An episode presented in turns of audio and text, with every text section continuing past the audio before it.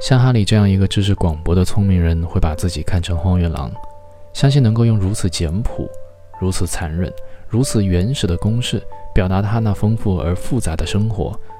对于这一点，我们不应该感到惊奇。人并没有高度的思维能力，即使最聪慧、最有教养的人，也是经常通过非常天真幼稚的、简化的、充满谎言的公式的有色眼镜观察世界和自己。尤其在观察自己时更为如此，因为从表面看，所有的人似乎都具有一种天生的必然的需要，把自我想象成一个整体。这种狂热尽管会经常的受到巨大的冲击而动摇，但他每次都能复原如初。坐在杀人犯面前的法官直盯着他的眼睛，在某一瞬间，他听见杀人犯用他的声音说话。他在自己的内心深处。也发现有杀人犯的感情、能力和可能性，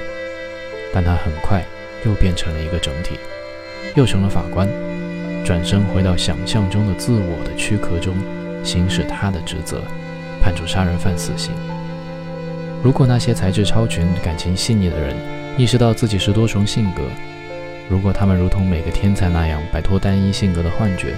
感觉到自己是由许多个自我组成，那么。只要他们把这种意识和感觉告诉人们，多数派就会把他们关起来，他们就会求助于科学，把他们确诊为患有精神分裂症，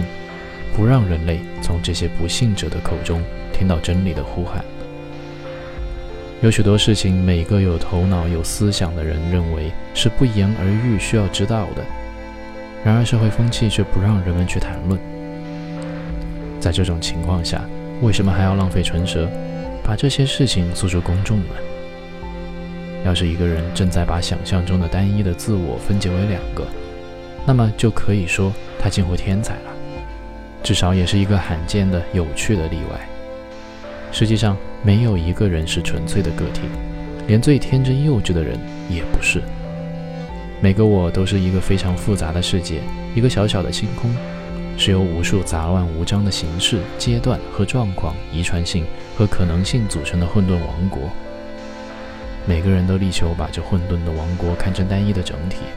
谈起自我时的语气，给人一种印象，